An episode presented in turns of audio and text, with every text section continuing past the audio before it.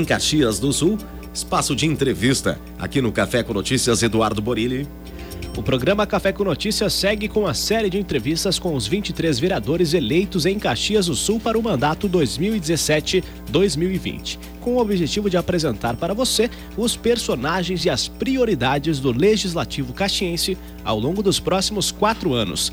Nessa quarta-feira, conversamos com ele, que foi diretor-presidente da Codeca entre 2005 e 2012, secretário de Obras entre janeiro de 2013 e março de 2016 e, no ano passado, fez a terceira maior votação da cidade e foi reeleito vereador com 5.481 votos. Estamos em contato com o vereador Adiló de Domênico. Vereador Adiló, muito obrigado pela atenção com a equipe da UXFM. O senhor tem como uma das bandeiras do mandato a gestão dos resíduos com foco na preservação do meio ambiente. O que é necessário fazer em Caxias do Sul quando o assunto é a gestão dos resíduos produzidos por uma cidade com quase 500 mil habitantes? Bom dia. Bom dia, Eduardo. Bom dia, ouvintes da UX. Antes de mais nada, desejar um bom 2017 a todos que nos acompanham, a vocês, a equipe aí toda. Olha, de fato, nós uma das principais bandeiras que nós colocamos na nossa proposta quando da reeleição a vereador foi uh, ampliar o número de contêineres em nossa cidade, ampliar e aperfeiçoar. Nós sabemos que o, o sistema de coleta mecanizada ele não é um sistema acabado, ele tem que evoluir. Aquele container amarelo ele terá que ser substituído no futuro por um outro modelo de container para evitar o essa, essa, esse costume de alguns ir catar, revirar, misturar os resíduos, que depois o que sobra é um material muito pobre que vai para as recicladoras.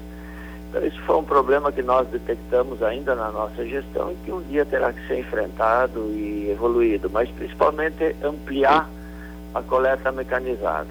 E outros programas terão que ser incluídos e, e nós temos uma das propostas é introduzir essa matéria na, na rede municipal de ensino, trabalhar muito forte a parceria da Secretaria do Meio Ambiente junto com a CODECA no, no intuito de educar as nossas crianças desde os primeiros anos, que serão elas com certeza que farão a mudança nessa questão da separação dos resíduos, da correta destinação, de reduzir o volume de lixo, que é muito importante para toda a sociedade também, não só caxiense, país, o, o, planeta precisa dessas ações nossas, da nossa parte.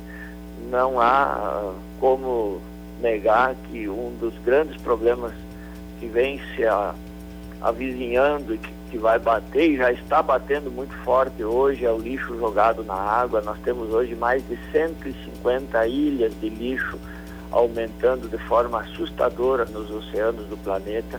Então essa consciência, essa educação, isso nós vamos ter que trabalhar forte, Eduardo. E é uma das nossas propostas que a gente nunca perde de vista isso e que precisamos a adesão de toda a comunidade. Vereador Adiló, o senhor foi secretário de obras da gestão ao seu Barbosa Velho e teve contato direto com essas áreas que acabam sendo impactadas e impactam diretamente no como a cidade convive com as mudanças.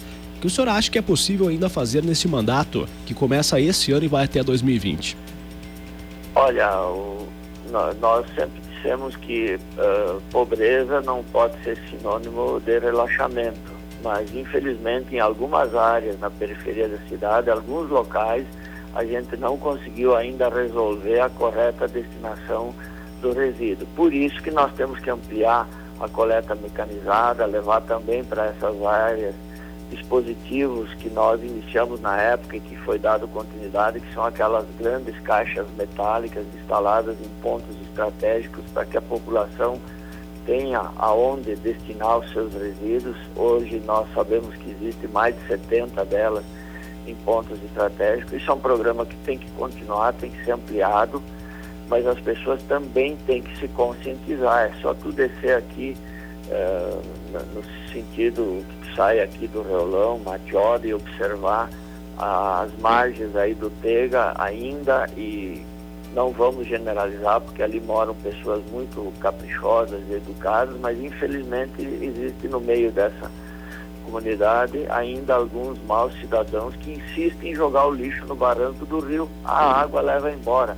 Este é o grande problema. Nós estamos poluindo as águas e nós estamos ampliando esse volume de ilhas de lixo que se formam nos oceanos. Então, nós precisamos trabalhar, continuar esse programa que a Codeca iniciou lá por, se não me engano, 2009, 2010 e que foi ampliado na última gestão, dessas caixas metálicas grandes colocadas em pontos estratégicos para que a população tenha ali como destinar os seus resíduos inservíveis, não o seletivo. O seletivo tem que cada dia mais ganhar um processo de separação adequado que vai ajudar o meio ambiente e, acima de tudo, as comunidades dos recicladores que hoje se ressentem com a falta de material.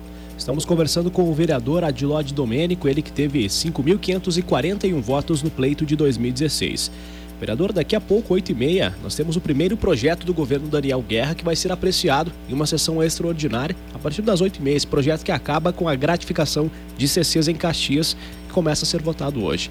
Qual a expectativa do senhor, além deste projeto, com a gestão Daniel Guerra a partir deste ano? Olha, esse é um projeto que, evidentemente, a bancada do PTB, nós já conversamos ontem, nós vamos votar a favor, porque foi uma proposta de governo referendada pela população de Caxias do Sul nas urnas.